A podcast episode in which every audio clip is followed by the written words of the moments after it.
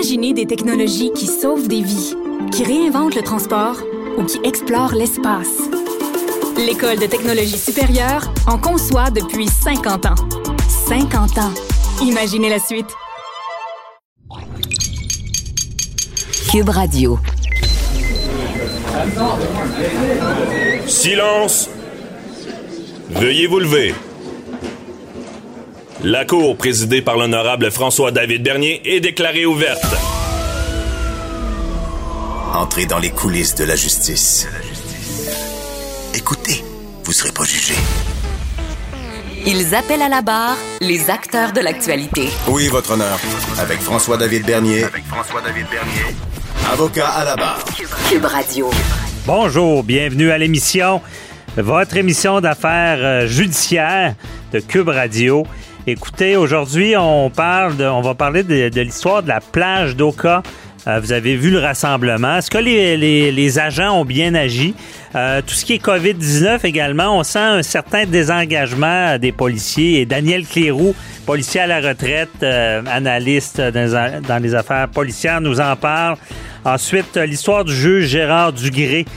qui, qui s'est fait reprocher d'avoir eu des propos déplacés. Et là, il est devant le Conseil de la magistrature. Maître Jean-Paul Boilly nous en parle. Euh, Bernard Lamotte, euh, est-ce que euh, c'est un recours, ça, d'un policier numéro 2 du SPVM? Et là, c'est reconnu. Il y a eu ce qu'on appelle du, une suspension, congédiement déguisé. On en parle avec Maître Sophie Mongeon. Et pour terminer, on parle de deux gros sujets d'actualité dans le criminel. Et c'est Mario Monette qui écope de 5 ans de prison. Euh, et euh, Mario Monette, c'est ce pasteur qui, euh, qui a, pendant 25 ans, a fait subir des sévices à ses enfants, avec sa femme également, et de l'affaire Victorio Reno Pereira, qui plaide la légitime défense. C'est quoi la, la légitime défense? On en parle avec Nada Boumefta, criminaliste. Votre émission commence maintenant. Vous écoutez Avocat à la barre. Avec ce qui s'est passé sur la plage d'Oka, le gros rassemblement illégal, oui, euh, on parle de déconfinement, mais on n'est pas rendu où est-ce que ces gens pensaient qu'on était. Donc, euh, près, on parle d'à peu près de, de 1000 personnes qui se réunissent et euh, sans, sans règles sanitaires, sans distanciation. Euh, évidemment, ça fait scandale. Les autorités euh, sur place du parc, parc s'en rendent compte. Mais là, on se pose la question, euh, oui, OK, c'est illégal, mais euh, comment on donne des contraventions? Comment on fait pour intervenir? Je sais pas pour vous, là, mais euh, une gang de jeunes de même, il y a deux, euh, c'est des agents en plus du parc, là, qui, de la CEPAC, je crois, qui, qui arrivent. Qu'est-ce qu'ils font? Ils peuvent pas... peuvent pas appeler l'escouade anti-émeute, là, je veux dire, ça, ça doit être difficile à gérer. Et ça nous amène sur un sujet, on l'a vu aussi euh, avec euh, l'étiquette COVID, euh, les juifs assidiques qui se réunissaient, on, les prend, puis on donne pas nécessairement de contravention à tout le monde, on le donne à l'organisateur. Et euh, certaines personnes parlent des fois du désengagement des policiers qui disent, ben, Est-ce que ça vaut la peine qu'on intervienne? Et on en parle, on analyse tout ça avec euh, Daniel Cléroux, policier à la retraite, chroniqueur d'affaires euh, policières. Bonjour, Daniel. Bonjour, Maître Bernier. Donc, euh, comment tu as réagi en voyant ça? Tu t'imaginais-tu avec la matraque euh, dans le tas? Ben oui. Écoute, euh, je trouve ça tellement drôle ce qui se passe présentement parce que j'écoute les médias, j'écoute les gens dans jaser. J'écoutais justement une entrevue qui s'est passée euh, jeudi avec euh, me- Drainville, je pense. Et puis, la madame se plaignait que les agents de la CEPAC étaient mal intervenus, puis qu'ils n'avaient pas fait le job, puis qu'ils n'avaient pas été assez euh, incisifs ou agressifs. Non, mais vous faites quoi, là, madame, vous aussi, là, dans cette manifestation-là, ou dans ce groupe-là? Tu sais, Ouais. euh, t'as le goût, t'as le goût de leur dire, euh, euh, c'est qui qui va faire la job si tu te responsabilises pas en même temps? À Oka, là, ce sont des agents de la CEPAC. Ils n'ont OK. pas le, ils n'ont pas le pouvoir de donner des constats d'infraction, là. Ils ont le pouvoir d'essayer de faire respecter la- la- la- les règlements qui ont été là-bas. Et puis, si les gens ne le respectent pas, ben, ils vont appeler la police, puis les- la police va se présenter. Mhm. Il y avait plus de 1000 jeunes. Ah, il y avait une grève hein, des cégeps cette journée-là. Ouais. Euh, donc, euh, les jeunes se ramassent là, ils ont décidé de fêter. Mais il y en a d'autres du monde, on regarde la vidéo comme fou, il y en a d'autres du monde qui n'étaient pas avec ces jeunes-là, qui se sont ramassés là en groupe. Ils n'ont pas plus le droit. Ça va faire que la CEPAC, ben, ils vont resserrer le règlement. On va passer, ils ont passé de 5 000 à 2500. Là, ils vont baisser ça à 1500. On ne serait pas surpris qu'ils se ramassent à 750 comme autorisation. Tout le monde va être puni à cause d'une gang de pas bons. Parce Là, que. on se dit, vas-y. Non, mais je me dis, euh, ces agents-là, ils peuvent pas faire. Ils sont, je, veux, je veux pas aller trop loin, mais ils sont pas armés. Ils ont pas de. ils- je, je veux dire, pourquoi ils ont pas appelé la police? Ben parce qu'ils ont fait leur job. Ils ont demandé aux gens de se disperser. Ils ont demandé aux gens de s'en aller. OK. Ils ont été insultés, oui, c'est vrai. Il y a- il y a- mais c'est- quand tu demandes à quelqu'un de faire quelque chose qu'il veut pas, c'est tout le temps, c'est la réaction normale euh, des, des gens en groupe. Et puis, ils ont fini par disperser à peu près tout le monde. Ça s'est fait. Ça a pris le temps qu'il fallait que ça prenne. OK. Donc, ils ont police Ben, oui, la police- même réussi. Ce que, ce que des gens réclament, c'est que la police débarque, donne des contraventions. Euh, Ah oui, ça c'est facile. Ça c'est vraiment facile. Fran- Hey, François, je vais te dire des affaires que personne n'ose dire. Là. ah, c'est bon. Vas-y. Écoute, les policiers, là, est-ce que tu penses qu'ils ont vraiment le goût de donner des constats d'infraction à 1500 pièces à peu près à tout le monde sans savoir que ce qui va arriver? Non. Quand tu regardes, quand tu regardes la façon dont ça se passe, on peut-tu faire un petit peu d'histoire? Oui, vas-y. Il y a quelques années, les Mohawks ont bloqué le pont Champlain euh, pour manifester après, après quelque chose. On a négocié avec eux autres pendant trois jours. Deux jours après que ce soit enlevé, il y a des Québécois, des Canadiens pur qui sont allés bloquer le pont et se sont tous fait arrêter par la police. Ouais. Parce qu'il y a certaines situations où est-ce qu'on on marche sur des œufs. L'enjeu est Mm. Ben oui. plus grand que ce qu'on voit ou euh, la, la- Ben la- oui. la manifestation ou le blocage. Est-ce que tu veux qu'on en cite d'autres des exemples? Il y a les Juifs assidiques à Montréal, les Juifs assidiques à, à Boisbriand. La police est intervenue de quelle façon là-dedans? On marche les œufs, la police, on fait attention, on est filmé, ils se font insulter. On donne un grand constat d'infraction à l'organisateur. Finalement, ils sont allés en cours, ils ont gagné un point. On sait bien qu'ils vont tricher dans cette affaire-là. Je veux pas les blâmer, là. Mais sur la rue Notre-Dame, lorsqu'il y a eu les campements, là, on s'imagine deux minutes que ça aurait été un groupe euh, qui aurait revendiqué quelque chose, est-ce qu'on les aurait enlevés? Mais quand c'est des gens euh, du Québec qu'on les enlève, je m'excuse de dire ça, là, mais c'est même que ça se passe pour le vrai. Fait que les polices, en quelque part, ils sont un peu tannés. Ouais. Et en plus, on se ramasse devant des, des normes ou des contraintes ou des règlements qui changent aux semaines. Ça devient compliqué à appliquer. Mhm. Mais est-ce que, justement, est-ce que ça, c'est réel, ce, ce- ce désengagement-là? Est-ce que, euh, comment ça se passe euh, dans le corps policier? C'est c'est un écœurant titre aigu ou... euh? Ben, le directeur Brochet de la police de Laval euh, a fait une entrevue dernièrement avec M. Lagacé. Il a dit ça à mot couvert. Que oui, c'est vrai, on trouve ça un peu difficile de, de travailler dans ces conditions-là. Non, non, regarde, moi, je parle avec le monde sur le terrain, là. Ils sont tannés en sacrifice. Ils sont tannés de se faire filmer. Ils sont tannés de se faire dire que quand ils font rien, c'est parce qu'ils sont peu heureux. Puis quand ils font de quoi, ils sont trop violents. OK. Parce que quand tu fais de quoi, ça va mal virer, c'est sûr. Là. Il y a une manifestation à Montréal là, euh, qui a eu la semaine passée les, euh, suite au conflit, euh, au conflit en Israël. Bon, ben, Israël contre la Palestine, euh, on est au Québec, puis ça se bat dans la rue. Ouais. Ouais, On revendique pas juste une opinion, là. On fait des, on fait des, on fait des choses qui sont pas correctes. Puis là, si on intervient, on se fait dire que on est raciste. On n'a pas fait ça comme il faut. Ouais. C'est sûr qu'en quelque part, les polices ils prennent un pas de recul puis ils disent on va protéger l'ensemble de la population, on va essayer de protéger nos commerçants, on va essayer de protéger nos vitrines hein, pour pas qu'ils se fassent toutes briser. Mhm. Puis euh, on va prendre des notes, puis on va filmer, puis on interviendra plus tard. Puis là, ben, le lendemain, ben il y a quelqu'un qui passe à une entrevue en quelque part puis qui dit que la police a rien fait. OK. C'est ça. C'est- C'est difficile d'avoir la juste dose. là. Euh, Oui, parce qu'on n'a pas toute l'évaluation. Tu sais, les policiers, quand ils arrivent dans un événement, parce qu'il y a plusieurs personnes, il y a ce qu'on appelle une analyse de risque qu'on qu'on fait. Mhm. Si j'interviens, y a-tu plus de chances que ça revire mal?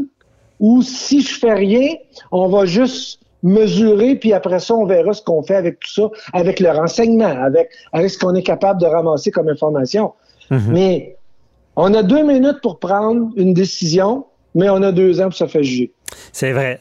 Ça se passe vite sur le coup. Puis Oui, vous, êtes avec les vidéos et tout, vous êtes jugé. Mais je voudrais t'entendre. Est-ce que là, on s'entend. On a vu quelques exemples où est-ce que bon, plusieurs personnes, on donne pas plein de contraventions. Euh, peut-être une est-ce que euh, le, corps policier, sur tout ce qui est étiquette COVID, va avoir une tendance à, se désengager parce qu'on est en, fin de course? Est-ce qu'on se dit, ben là, ça vaut moins la peine qu'au début ou?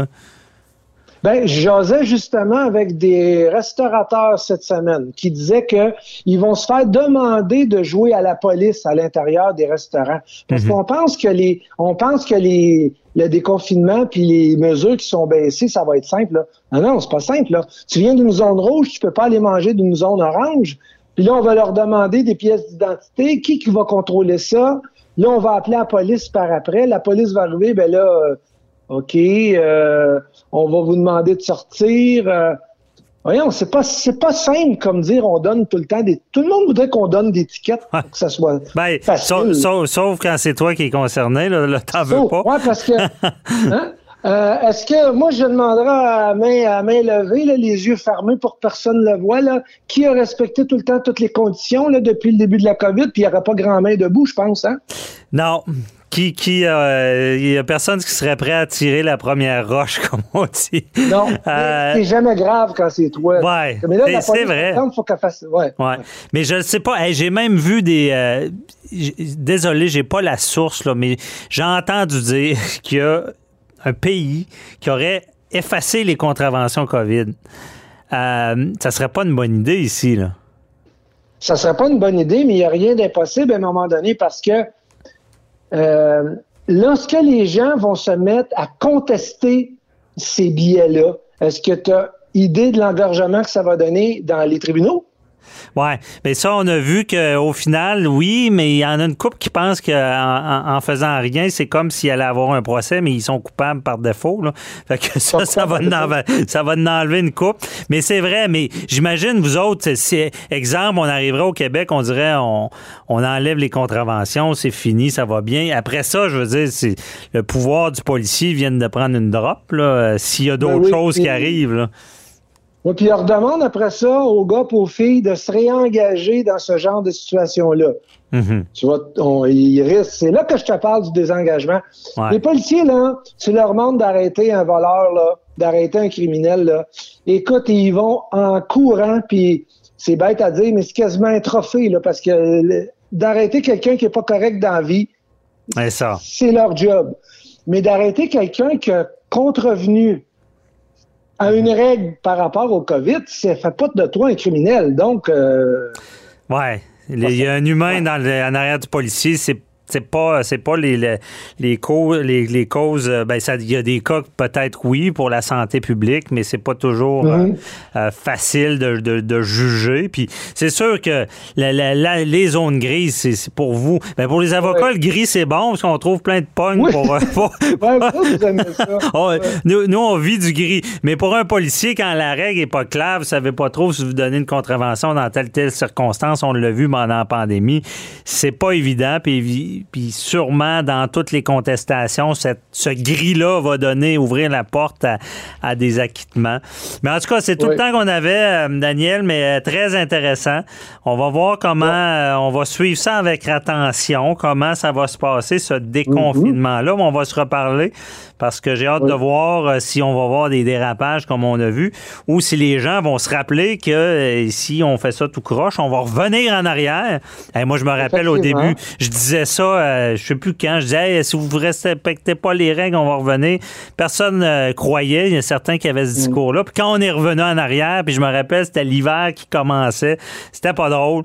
Donc, euh, espérons qu'on va respecter euh, les règles, puis on ne reviendra pas en arrière. Merci un beaucoup. Petit conseil, François. Petit conseil en Ouais. terminant, François. Soyez impoli, puis désobéissez à la police. Vous allez voir s'ils sont désengagés. Non. Soyez poli, puis peut-être que ça va mieux aller. Ah, fait non, regarde, c'est, toujours mieux. Parce que les policiers, on se cachera pas. Bon, il y en a qui critiquent, mais quand on en a besoin, quelqu'un qui est dans l'urgence, il va les aimer. Donc oui, il faut avoir du respect. Puis euh, ça, ça- il y a- il y a- il y a- tout le monde est gagnant là-dedans.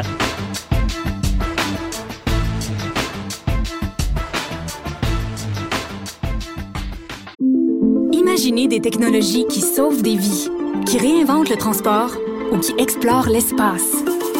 L'École de technologie supérieure en conçoit depuis 50 ans. 50 ans. Imaginez la suite.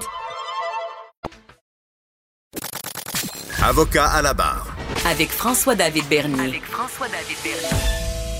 Un juge se voit reprocher plusieurs propos déplacés. C'est l'humour euh, douteux du juge Gérard Dugré euh, qui lui a attiré des problèmes. Euh, c'est vraiment, il est devant le, conseil de discipline. C'est un juge de la Cour supérieure. Et disons qu'il y avait des blagues qui, passaient mal. C'est pas toujours la bonne tribune pour faire des blagues. hein. Quand, on est juge de la Cour supérieure sur notre banc et là, on entend des parties et on en parle avec euh, Maître Jean-Paul Boilly. Ouais, ben, Bonjour. Ben oui, ben écoutez, juge Dugré, qui, euh, on a vu sa photo dans les médias cette semaine, qui a l'air d'un bon père de famille, mais il semblerait qu'il y a eu, il y a eu quelques propos déplacés à, à- à plusieurs, euh, de- devant plusieurs audiences. Et puis là, depuis deux, ans, ben il siège plus. En tout cas, là, il- pour l'instant, il reçoit toujours son salaire pour M. Dugré à, à 300 000 par année, mais quand même, euh, ça démontre une chose, et Ben c'est là, on va parler ce matin. Quel genre de blague il a Ah, fait? des blagues, écoutez. On Ah, a vu dans allez-y. ça, là, par exemple, il y a- y, y une personne qui dans un dossier civil, euh, qui euh, l'avocat qui le représente euh, avait fait, c'est-à-dire l'individu avait fait affaire le- avec le festival Juste pour rire et le juge du gré. Évidemment, il y a des jeux des fois qui, on le sait dans les auditions pour détendre un peu le, Oh ouais. voir l'audience, ils vont faire des blagues. Des fois, elles sont pas toujours drôles, mais là, dans ce cas-là, Ben, malgré des situations sérieuses, moi, j'ai Ben oui. ri et ri en Ben oui, C'était des cas, c'était pas drôle, mais on, On essaie de finit par détendre. trouver à Ben oui, Mais il y en a qui ont le tour, puis il y en a il y en a qui l'ont moins. qui n'ont Comme- pas le tour de faire des blagues, ça devient comme malaisant. Ben, Ben, Allez-y, c'est quoi qu'il a dit, Dans là? ce cas-là, par exemple, le gars qui faisait affaire avec, euh, bon, le festival Juste pour rire, on sait tous que l'ancien propriétaire, c'est Gilbert Rozon. Qui est acquitté? qui- qui- oui, qui est acquitté, mais quand même, il y avait dans l'air euh, plusieurs, euh, euh, il y avait plusieurs euh, euh, présomptions qui étaient là à l'époque. Bon, peu importe. Et là, le juge, pour faire une blague, il dit, en, en parlant à l'avocat de ce monsieur-là qui avait fait affaire avec Juste pour rire, il dit, votre client n'est pas encore accusé d'agression sexuelle. Je veux dire, ça fait une blague à- un peu, un peu salée. Là. C'est Ben, disons c'est un que mauvais goût, en tout cas. même dans le salon, des fois, ça peut passer croche. Euh, T'es t'es quand même juge, là. Il y a ce devoir de réserve-là. Oui, tout à fait. Euh, autre euh, blague qu'il a faite? Bon, écoutez, il y a, y a- du c'est des, c'est des pécadilles, tant qu'à moi. Il y a des choses qui, qui peuvent, il a dit un, un spécialiste en sonorisation, il demandait, puis il témoignait d'une une histoire de facturation. Il s'en va lui demander, il dit, écoutez, un disque vinyle, c'est-tu plus chaud comme musique que le numérique? Tu sais, ça n'a pas rapport. Ça a pas, mais c'est fait Mais dans il un n'a pas contexte. fait de blague parce qu'on a vu des juges faire des blagues dégradantes. là, Ouais, tout comme à le- fait, ben- je, je le nommerai pas, je me rappelle pas de son nom, mais il y a un juge qui avait dit à une victime d'agression sexuelle pourquoi vous avez pas fermé les jambes? Ben oui, exact. Euh, C'est- c'est, je veux dire, c'est, c'est, c'est comme plus loin, lui, si ça semble être plutôt. Ben, il y a- euh, il y, a eu des cas, on n'a pas tous, on n'a pas tout. Parce que là, on va expliquer aussi comment ça marche au conseil administratif Ouais. euh, de, de la magistrature, mais il reste que il y a eu, semble-t-il, des cas aussi en matière familiale où il y aurait eu des propos bon, déplacés. ben là, là, c'est, plus, c'est plus, dangereux. C'est plus, Ouais. c'est plus, c'est plus, c'est ça, effectivement. C'est un peu plus touché, comme on dit. Donc, il faut, faut comprendre aussi, parce que le Conseil canadien de la magistrature, lui, il est là pour, euh, euh, c'est un peu le chien de garde de tous les juges de nom- nomination fédérale. Là, on parle de la Cour supérieure. La Cour supérieure au Québec, la Cour d'appel, la Cour fédérale, euh, Cour suprême également, ce sont tous des juges de nomination fédérale. Donc, le Conseil d'administrature du Canada euh, juridiction. Comment ça marche? C'est assez simple. Le juge en chef de la Cour suprême du Canada, qui est le juge Wagner, qui est également présentement, vous le savez, de chapeau, il est gouverneur général par intérim parce que Madame, euh, Madame l'astronaute est plus là, est, est repartie en orbite. Alors, il, il y a, il a- lui, c'est lui qui préside le Conseil canadien de la magistrature. Il y a 16 membres. C'est pas compliqué. Tous les juges en chef de chaque province sont membres. Et puis d'autres juges qui, qui se sont, qui sont, qui sont nommés également. Il y a un directeur exécutif. Et comment ça marche? C'est assez simple, en fait. Il y a des plaintes. On dit que il peut y avoir, l'année passée, il y aurait eu autour de 300 plaintes au Conseil canadien de la magistrature. Ah! Il y a des gens qui font pas la distinction entre pas être satisfait d'un jugement et pas être satisfait de la façon dont un Ben juge oui. préside le Pas procès. être satisfait d'un jugement, on appelle ça aller en appel. Voilà, il y a des devant la tribunaux cour d'appel pour ça. Ouais. Et, et- Et, et là, si ben, par contre il est déplacé, là, c'est la plainte. Aussi, souvent, ce qu'on voit, c'est la partialité. Là. Si on sent qu'un juge est partial, ouais, mais ça, il faut faire attention. parce ben là, on va peut-être demander qu'il se recuse. Il se récuse. si on- Ouais, si un juge, euh, il y a une apparence de, de, de, de- de partialité dans un dossier, il peut y avoir une requête qu'on appelle en récusation.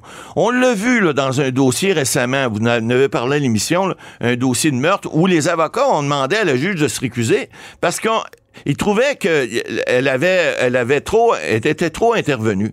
Et la juge a refusé de se récuser au moment du prononcé de la- de- du jugement. Elle a dit, si vous n'êtes pas content, vous irez en appel. Ça, c'est Un dans. dossier récent, là. Oui, oui, dans Cardinal. Cardinal, c'est Euh, ça. Celui qui, a- Bon. qui a tué sa. Effectivement. euh, qui aurait, pardon, aurait, euh, je sais ben, pas si vous c'est rendu, là, Ouais, qui aurait ben, il y a eu un jugement conjointe. rendu.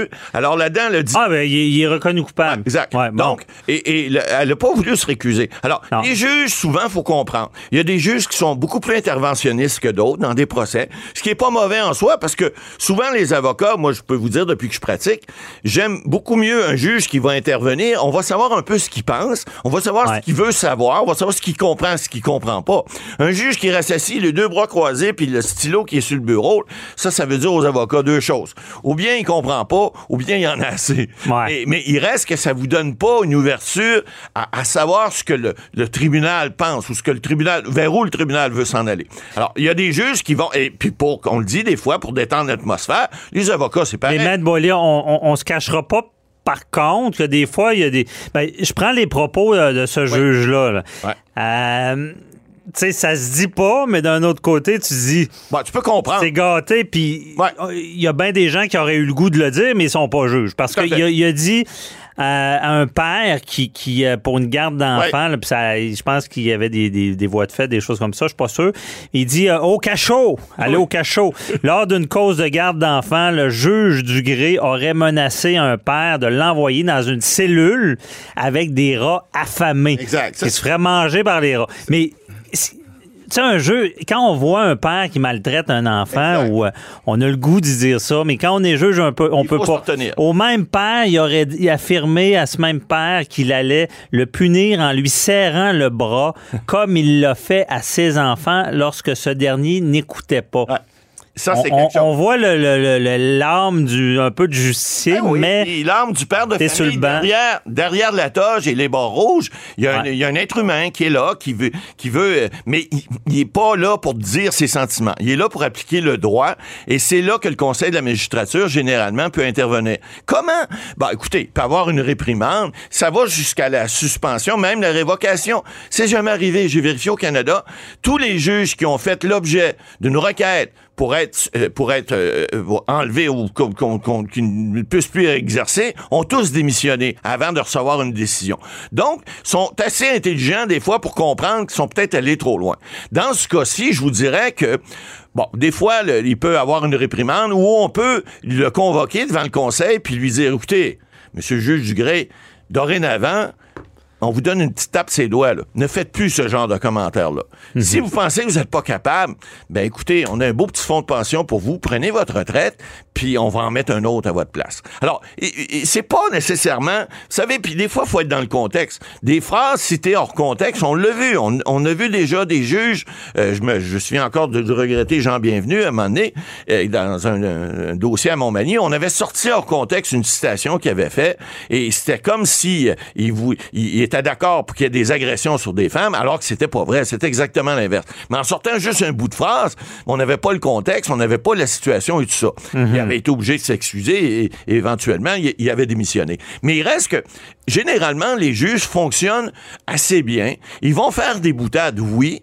on, on, va des fois pas être d'accord avec eux. vous savez, les avocats dans une salle, vous savez, deux avocats ou trois ou quatre avocats, il y a quatre versions différentes. Le juge va devoir trancher. Mais ça veut pas dire qu'il va être d'accord ou en désaccord avec un ou un autre. Non, non. Il va Faut prendre qu'il soit respectueux aussi. Oui. T'en profites passer. Tu sais, je veux dire, des fois, on, on est avocat, on plaide. Ouais. On, on- notre client est là. On, on demande aussi, on fait notre travail. On Exact. demande au juge aussi d'être respectueux vis-à-vis de l'avocat parce Exact. que tout le monde fait son travail. Tout le monde fait dire, ce qu'il peut. Nous, on est là pour. euh, c'est sûr que des fois, ils ont le goût de nous, nous fermer la trappe là, Oui, parce, parce qu'on n'arrête pas, Ouais, bla, bla, bla. Mais euh, c'est ça. Puis dans, ces cas-là, euh, c'est sûr que il y, a- il y a tout le temps une ligne à pas franchir. Là. Ouais, mais- Et, et c'est, vous le dites bien aussi, la difficulté. Quand même, quand on, on- on y pense, c'est des humains. La difficulté de se sortir de, de tout ce qu'ils vivent Ouais. dans une journée. Moi, ça m'est déjà arrivé en droit familial, la petite Sarah. Ah, ma petite, sa, sa- sa petite fille. Ouais. On avait un dossier, puis c'était l'opinion d'une d'une petite fille. Puis il a dit Ah, ma petite Sarah, elle sait ce qu'elle veut. Donc, euh, c'est ça, puis il a rendu jugement. Mais c'était Ben oui. pas, on n'est pas, on n'est pas allé au conseil, on n'est pas allé Non, en, je en veux dire, c'était- c'était c'était minime comme décision, mais là, on avait senti qu'il se servait de ses, ses expériences euh, personnelles. C'est ça qu'il faut pas, là. C'est- Il faut vraiment qu'il coupe avec tout ce qu'il vit, euh, Ouais. même si lui est en séparation, Exact. en même temps qu'il juge un dossier de séparation, Ben, on faut pas qu'il s'en serve. plus en matière civile, commerciale, beaucoup moins. Mais ça arrive. Moi, ça m'est arrivé. J'en je fais beaucoup plus que je fais pas beaucoup. J'ai pas beaucoup fait de matrimonial dans ma vie, alors je peux pas vous le dire. Mais je peux dire quand même en matière civile, commerciale, il y a des éléments de sensibilité des fois qui font en sorte que les juges viennent pogner. Je vais vous donner un exemple. Quelqu'un qui a fraudé une autre entreprise, par exemple en- des jeunes en, en démarrage qui se font frauder par des gens d'expérience, euh, les juges aiment pas ça. Puis ils peuvent sortir euh, des fois des, des- des mots de la bouche qui sont pas nécessairement très très très gentils.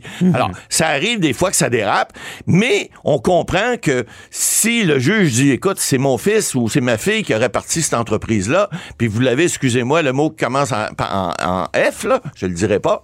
Et il y a des gens des fois qui ça arrive qui vont se fâcher puis ils vont donner leur façon de penser, pas juste dans le jugement. Moi j'ai vu des dossiers où les juges, je dirais masculins comme féminins, ont dit avant de rendre jugement, écoutez, je vais rendre jugement là, mais je vous le dis là, ça sera pas beau. Et J'ai même vu un dossier dernièrement où le juge a dit si je rends jugement, ça sera pas beau. Je vous incite à régler, Ouais. à régler le lendemain. le, régler. le message est compris. Le message est clair. Mon grand-père était juge à la Cour supérieure, puis il- je me rappelle de ça. Il me disait toujours que c'était un défi à chaque fois Ouais, tout à fait. de mettre ses émotions de côté. Pour Même il disait ça, il laissait le jugement dormir sur le bureau une journée ou deux là, pour être peu. certain qu'il n'était pas trop émotif. La cime te Ouais. tombait. Ah, C'est ce qu'il faut faire. Ouais. Merci, Matt Boily.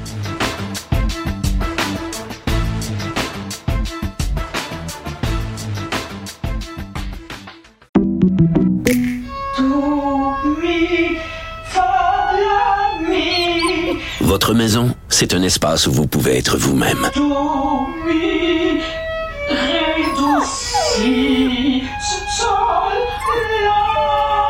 Mérite d'être bien protégée et vous méritez d'être bien accompagné. Trouvez la protection la mieux adaptée à votre maison avec Desjardins Assurance et obtenez une soumission en quelques clics sur desjardins.com.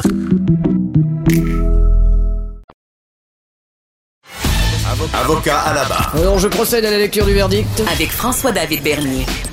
Les meilleures plaidoiries que vous entendrez. Cube Radio. Un haut gradé du SPVM, victime d'une destitution déguisée. Donc, euh, déguisée, on va essayer de savoir un peu qu'est-ce que ça veut dire. Euh, c'est euh, l'ancien numéro 2 du service de police de la ville de Montréal, Bernard Lamotte. C'est la, la Cour qui détermine qu'il a bel et bien fait l'objet d'une destitution déguisée. Euh, et ça a été tranché cette semaine. Et évidemment, c'est une victoire parce que, bon, il avait été suspendu euh, sans solde. On sait que euh, ça, a- brassé beaucoup dans, le domaine de la police pour ça parce qu'il y a aussi la cause de Martin Prudhomme qui poursuit au civil également.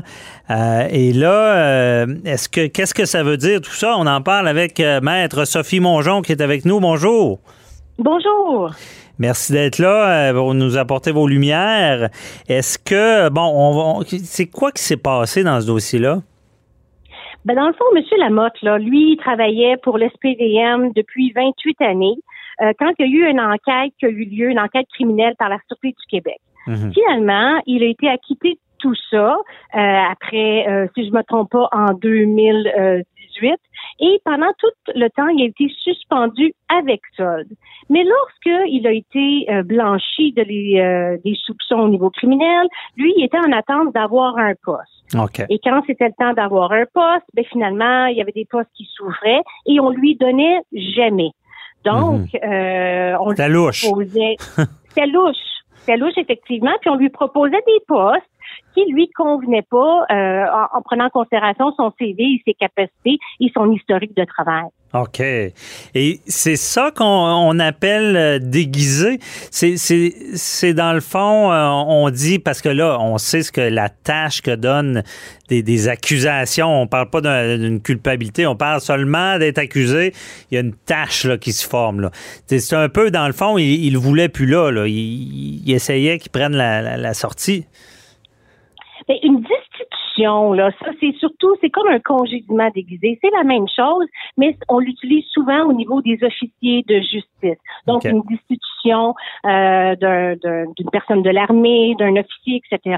Mais c'est, ça ressemble exactement, et c'est les mêmes motifs qui vont être utilisés pour euh, arriver à une conclusion selon le euh, selon le code civil, l'article 94 du code civil. Ben, c'est quoi ce, ce congédiement-là déguisé qu'on entend ou dans ce cas-là, destitution? C'est, c'est quoi?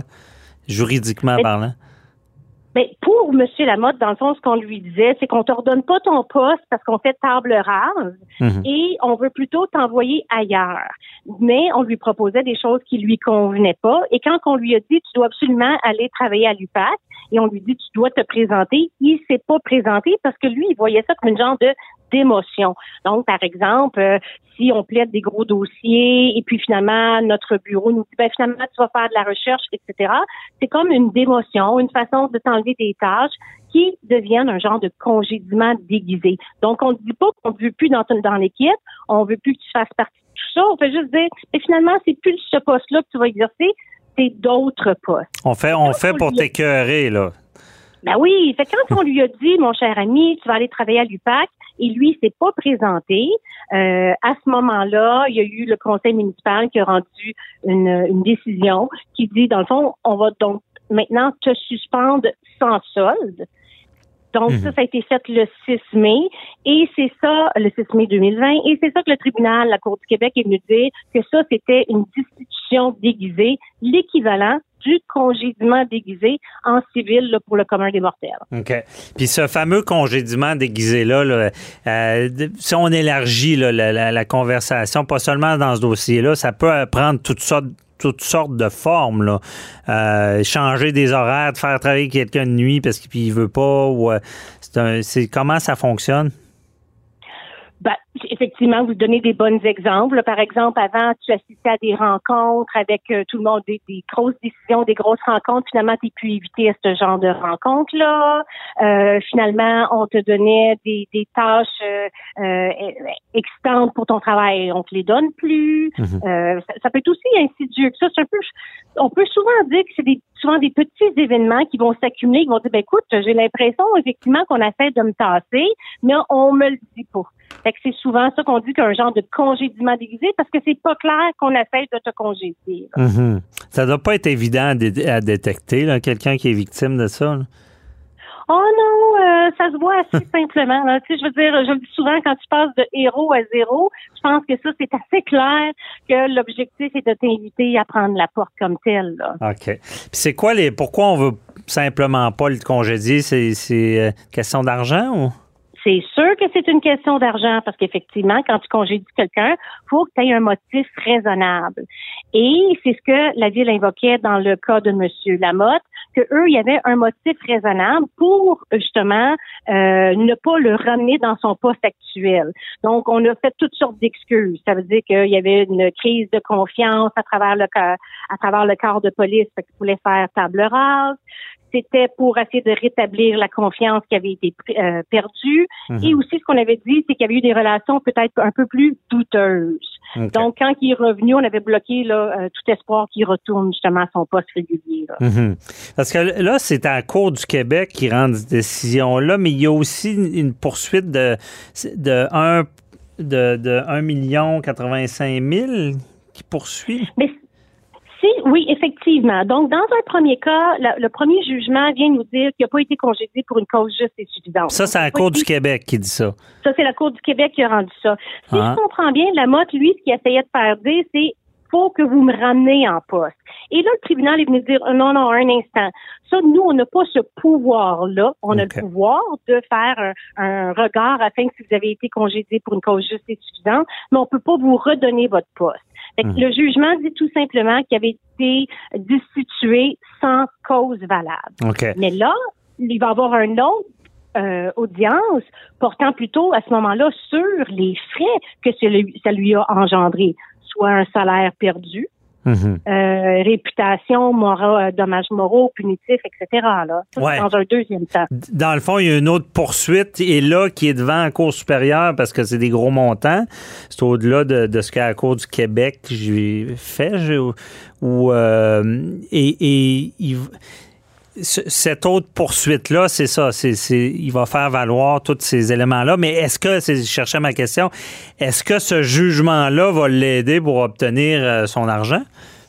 C'est sûr que oui, c'était le, le- le point, c'était le pied dans la porte là, pour pouvoir demander réparation. Mhm. D'ailleurs, il y a un autre jugement qui avait été rendu en 2018 qui est anglais, tangué pardon, contre MRC euh, comté des collines euh, de l'Outaouais, où c'était un cas extrêmement similaire et finalement, euh, le tribunal est venu à la conclusion que la personne devait être réintégrée avec salaire rétroactif. Mhm. Et aussi, on- il y a eu une, une allocation, un frais de 190 000 qui avait été donné pour frais, dommages moraux, etc. là, en plus du salaire. Mhm. Donc, c'est ça. C'est la base de déjà d'identifier, certifier par un tribunal que c'était bel et bien euh, une suspension déguisée. On comprend bien. Merci. Est-ce que, euh, parce que là, il y a un autre grossier, euh, gros dossier médiatisé qui est le dossier de, de Martin euh, euh, Prud'homme. Prud'homme. Et euh, Martin Prud'homme, est-ce que tout ça est dans le même genre de, de, de, de cadre ou. Oui, puis en plus, les histoires se croisent. Là. Si vous prenez le temps de regarder le jugement intégral de Bernard Lamotte, vous constaterez que effectivement Martin Prud'homme, il vient faire un peu, euh, il fait partie un peu de l'histoire entre euh, la nomination avec M. Caron. Mais la différence avec Martin Prud'homme, c'est que lui, actuellement, il est en euh, suspension avec solde. Donc, lui, il est payé à la maison, il est tabletté. Euh, avec euh, salaire et il y a encore avec lui euh, toutes les, les personnes là, lui dans le fond il, a- il est protégé puis assisté par des gardes du corps fait qu'en plus de payer 250 000 par année pour qu'il soit tabletté on a des frais environ de 200 000 pour sa protection là. Mhm. Mais c'est un peu le même principe. Euh, Martin Prudhomme, il, il semble dire, ben écoutez, euh, moi j'ai été visé, euh, même pas par des... Par, oui, ben, il y avait une enquête et là, finalement, il a été blanchi. Euh, il semble dire ça aussi. Je, suis- je suis seulement euh, barouetté ou comme on dit, on veut plus de moi, mais on veut pas me le dire directement.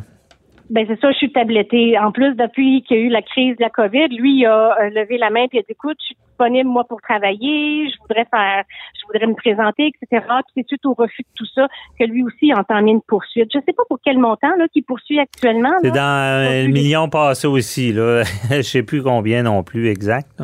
C'est des gros montants. là. Parce que c'est ça, Martin Prudhomme, il dit j'ai- ma réputation est entachée parce que j'ai été visé, mais c'était pas fondé. Et euh, depuis ce temps-là, on, on semble vouloir me tasser. Puis là, il va, il va avoir même. Je sais pas si on va le destituer aussi, là, mais c'est un peu. Donc, cette décision-là pourrait aider la cause de Martin euh, Prudhomme si on a évalué euh, ce genre de, climat-là, de, de, d'identifier quelqu'un comme étant euh, plus bon, si on va dire, à cause qu'il a été visé par des, accusations, mais qu'on sait qu'il y a une présomption d'innocence. Dans le fond, on se rend compte que la présomption d'innocence n'est pas tant appliquée. Ben c'est ça. Pour Martin Prudhomme, lui, c'est une carte de plus à son jeu. Mhm. C'est très très bonne d'utiliser le, le- le- la décision de la mode. Euh, donc ça c'est très très bon pour lui. Mais en plus, pourquoi il y a des si gros montants Parce que normalement les congédiements justifiés, là, quand on regarde la jurisprudence et tout, on parle environ de 24 mois de salaire. OK. Ce qui est particulier avec eux, c'est que leur poste est tellement important et honnêtement leur réputation fait en sorte que ou ils vont trouver un autre emploi euh, c'est quasiment impossible. C'est pour ça que les montants sont si Ouais. importants.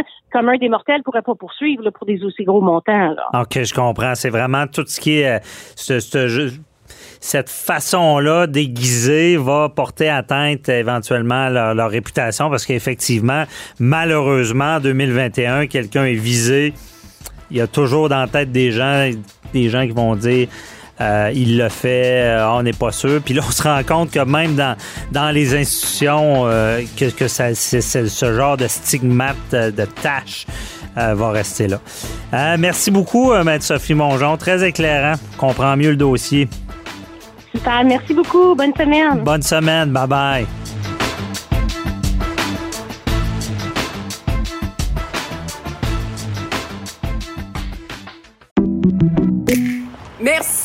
c'était vraiment délicieux.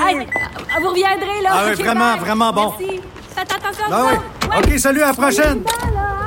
Votre auto, c'est un espace où vous pouvez être vous-même. Hey, c'était pas mangeable comme repas.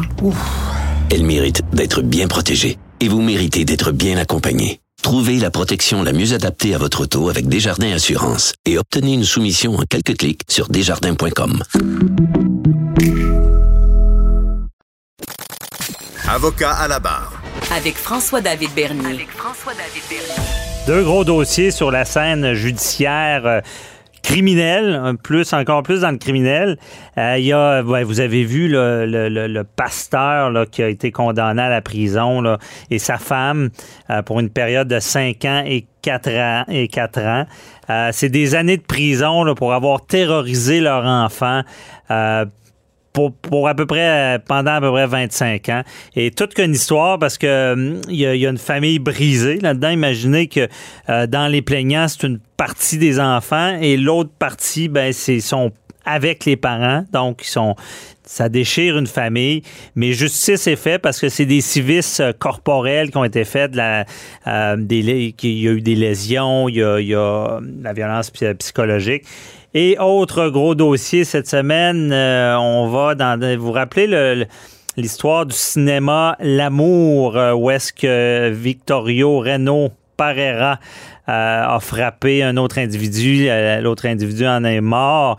Et là, ce qu'on se rend compte en cours, c'est qu'il va plaider la légitime défense. On en parle avec Maître Nada Boumefta qui est avec nous, criminaliste. Bonjour. Bonjour. Merci d'être là. On va analyser ces dossiers-là ensemble. Euh, commençons par euh, le- ce, pasteur et sa femme qui ont pris le chemin de la prison, Nada. Euh, et là, j'ai reçu des questions du public. Et les gens se disent comment ça, elle, la femme, a moins d'années de prison que monsieur? Mhm. D'abord, il faut savoir qu'ils ont plaidé coupables à plusieurs chefs d'accusation. On parle d'une quinzaine euh, au total pour chacun d'eux, euh, de voies de fait armées, de séquestration et de menaces envers effectivement là, euh, certains de leurs enfants. Mhm. Euh, on comprendra qu'au moment ils étaient mineurs, on tient compte au moment de la sentence de la relation aussi que, que ces gens-là avaient avec les enfants, c'est-à-dire qu'ils étaient en situation d'autorité. C'est les parents, hein, c'est eux qui Oui. contrôlent la vie de ces enfants-là. Et d'ailleurs, c'est ce qu'on reproche, entre autres, euh, aux parents d'avoir fait sur l'un des enfants, euh, de l'avoir séquestré dans le, dans le garage pendant des mois, le laisser sortir que pour aller à l'école, que pour euh, aller à l'église et lorsqu'il y avait des visites. Fait qu'on voit cette espèce de pouvoir-là physique et de contrôle moral sur l'enfant. Mais on comprend que le pasteur, qui est le père, lui, allait un peu plus loin euh, en enseignant ce type de pratique-là, mais aussi en étant un peu le, le chef euh, dans tout ça. Et la, la mère, la femme, elle aurait suivi les indications du père et on tiendrait compte donc de cette euh, culpabilité-là morale. Donc que la, la, la femme aurait un peu plus suivi et lui aurait été un peu plus le leader euh, dans cette affaire-là. Mais on leur impute quand même à tous les deux hein, les gestes qui ont été posés, que ce soit fait que par le père dans certains cas ou que par la mère dans d'autres. Mhm. Euh, Pour l'ensemble finalement de l'œuvre, les deux ont été euh, ont plaidé coupables finalement. Mais faut quand même tenir compte aussi du fait que le père n'a pas d'empathie et euh, ni complètement que ces gestes-là étaient donc à l'époque pas correct finalement. Alors, euh, il dit que c'était correct à l'époque, peut-être que ça n'a pas bien vieilli dans les mentalités, mais que aujourd'hui, aujourd'hui, oui, peut-être on peut euh, le sentencer pour ce type d'action-là, mais on voit qu'il est réfractaire à ce niveau-là, alors que Mhm. la mère, elle, a un peu plus d'empathie et on en Il veut pas s'excuser. Il semble pas avoir de remords. Non, Euh, exactement. Mm. Bon, c'est quand même bon qu'il ait réussi à plaider coupable. Le juge l'a cru, mais euh, c'est ça, il n'y a pas de remords. Et là, ça- il y a d'autres personnes qui nous écrivent qui disent bon, c'est de la violence vis-à-vis les enfants. Pourquoi ils n'ont pas plus d'années de prison? Mhm. Euh, c'est sûr que dans chaque dossier, on tient compte de plusieurs critères quand on impose une sentence, dont le portrait de l'individu qui a été euh, déclaré coupable ou qui a plaidé coupable. Donc ici, on a quand même des gens qui n'ont pas d'antécédents judiciaires. On tient compte évidemment de la gravité des gestes qui ont été posés, Mhm. euh, de la durée. On a parlé d'une durée de, de plus de 25 ans, mais il faut y aller aussi dans la braquette qu'on appelle dans notre jargon les fourchettes de peine. C'est-à-dire Mhm. qu'on peut pas y aller à- dans du œil pour œil, dent pour dent. Je donne souvent l'exemple de quand on vole une pomme, on va pas couper la main en contrepartie. C'est un peu ce qu'on fait quand on impose des sentences. On va évaluer l'ensemble euh, finalement du portrait de l'individu, de la situation et voir aussi effectivement s'il y a une possibilité de réhabilitation et éviter que ce crime-là se, se commette et se reperpétue quand la personne va sortir. Donc tous des éléments qu'on va tenir compte et qui font en sorte que bon, eux se retrouvent dans la fourchette de peine euh, entre les 3 à 5 ans de détention. Euh, les deux se retrouvent maintenant au pénitencier euh, pour euh, cette affaire. Mhm. C'est pas une vengeance non plus, c'est bon. Et là, là, ces gens-là, à peu près, ils vont purger leur peine, mais ils peuvent être admissibles à une libération conditionnelle quand, à peu près? Euh, je suis pas carcéraliste, donc je ne suis pas spécialisée dans le domaine, mais il faut savoir que effectivement, là, depuis euh, l'arrivée de Harper, qui date quand même, mais les modifications n'ont pas été refaites après. Euh, les gens, normalement, au tiers de leur sentence, peuvent faire une demande de libération et à ce moment-là, il faudrait voir les critères qui sont en place. Mais ce qu'on vise quand on demande une libération conditionnelle où on ne purge pas l'entièreté de sa sentence, ce que les gens doivent comprendre, c'est que quand on sentence quelqu'un, oui, il y a un effet dissuasif. On veut pas qu'elle recommence, mais on veut aussi que cette personne-là se réhabilite dans la société. Donc, si elle est capable, elle a atteint certains critères et qu'elle démontre qu'elle a un plan, par exemple, de sortie, souvent avec de l'aide, de l'accompagnement, que ce soit psychologique, que ce soit avec des thérapies externes, avec d'autres professionnels autour. Donnons le cas de ces deux individus-là qui pourraient peut-être aller chercher de l'aide, du soutien pour s'assurer que leurs mœurs et pratiques soient à jour, disons-le comme ça. Mhm. Euh, ils pourraient le faire et demander une remise en liberté. L'idée, c'est que les gens, une fois qu'ils sont détenus, on ne veut pas euh, qu'ils deviennent finalement euh, hors service. Ouais, ouais. à la société. Et si le père, si le, le pasteur euh, continue à, à ne pas avoir de repenti, ça risque de pas trop l'aider. Euh, autre dossier, euh, bon, qui fait parler, qui fait jaser, comme on dit, Euh, le dossier Victorio euh, Reno Pereira. On va être prudent parce que c'est devant le jury, mais euh, c'est quand même, on, semble annoncer dans ce dossier-là une défense de légitime, une défense de légitime défense. Exactement. Euh, ce qui veut dire, bon, euh, il, il prétend que l'homme qui, qui l'aurait tué, c'était son agresseur. Comment ça fonctionne, la légitime défense? Euh, Est-ce que n'importe qui peut l'invoquer disant euh, pour, pour se sauver d'être accusé de meurtre? D'abord, revenons un peu sur le, le contexte de cette affaire-là. On est au cinéma L'amour et effectivement, il y a eu des échanges entre le monsieur qui est accusé et l'individu qui est décédé aujourd'hui, c'est faut le mentionner. Donc, il est accusé d'homicide involontaire à ce stade-ci, mais soulève devant la cour le fait que le coup qu'il aurait donné à ce moment-là précis était un coup de légitime défense face à ce qu'il pensait à ce moment-là être une menace pour lui. Et euh, il décrit, on le décrit euh, effectivement dans les faits et euh, c'est partagé au grand public, qu'il aurait vu l'individu, par exemple, serrer ses poings et se mettre un peu en position comme de combat, genre je viens de frapper. Et c'est Mhm. en réponse à ça que monsieur aurait donné un coup qui lui décrit comme léger et aurait quitté les lieux par la suite. Et malheureusement, l'individu qui a reçu le coup en est décédé par la suite. Donc la question se joue vraiment sur ce moment précis où on soulève finalement la légitime défense, qui est un moyen de défense qui est un des plus reconnus en droit criminel. La plupart des gens vont même le soulever d'office à chaque fois qu'il y a une histoire de combat ou de voie de fait. Ah ben je vais plaider la légitime défense. Mhm. C'est facile à dire, mais il faut pas oublier qu'il y a des critères qui sont applicables et que le, le tribunal va donc déterminer si, en fonction des faits, du récit qui est exposé devant la cour, ça tient la route ou pas. Mhm. Et les trois critères, entre autres, le premier, évidemment, c'est que l'accusé doit avoir cru là, que la force qui allait être utilisée contre lui euh, où une autre personne finalement allait euh, porter atteinte à leur sécurité. C'est-à-dire que cette croyance-là doit être basée sur des motifs raisonnables. Exemple, si je marche dans la rue et quelqu'un me pointe un gun sur moi, je pense que c'est des motifs raisonnables de croire que la personne veut vraiment m'attaquer et je serais probablement j'aurais le droit de prendre quelque chose, de pousser ou le, lui donner un punch. Tu sais, répliquer face à ça, ça ferait du sens. Euh, Mais c'est pas rien, c'est pas seulement s'il te regarde croche, là. Exactement. Donc oui, et c'est bon de donner l'exemple de ces extrêmes-là, d'un regard versus une arme à feu qui est pointée sur nous. Il faut tenir compte de ces détails-là, mais aussi de comment la personne s'est sentie à ce moment-là.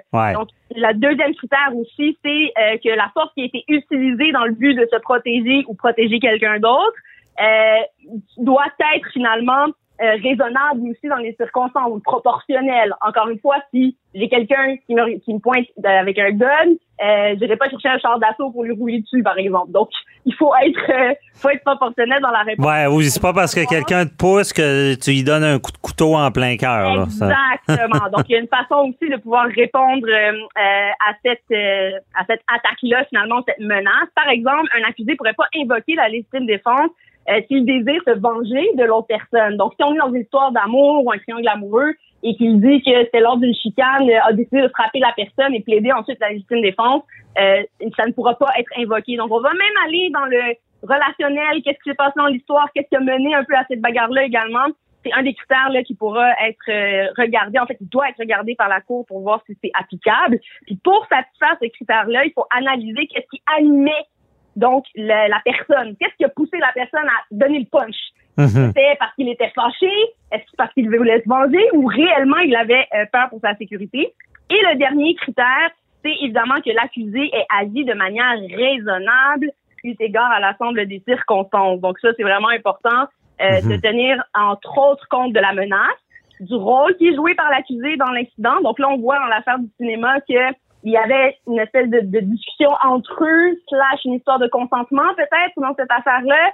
Euh, mhm. Donc c'est pas, euh, ça s'en est pas venu au coup directement. Donc toutes ces circonstances-là vont devoir être euh, regardées. La taille aussi, euh, l'âge, les capacités physiques, les différences entre les deux parties qui sont impliquées vont être des critères aussi que la cour va évaluer. Exemple, je suis une fille de 5 pieds 9, euh, je suis quand même euh, en santé, j'ai déjà fait du karaté, je faisais pour l'ordre deuxième dan, ben là, versus euh, un petit monsieur papy qui a, le, le, dos penché, puis je lui donne un coup de poing en face parce que, oh mon Dieu, j'ai eu peur de sa canne.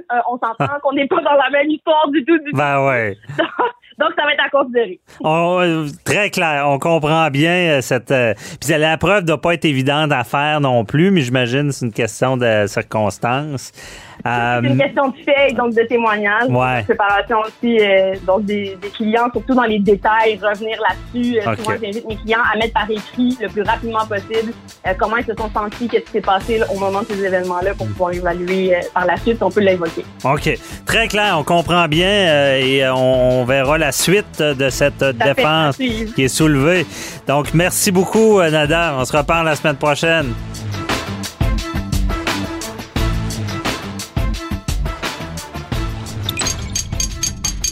Radio.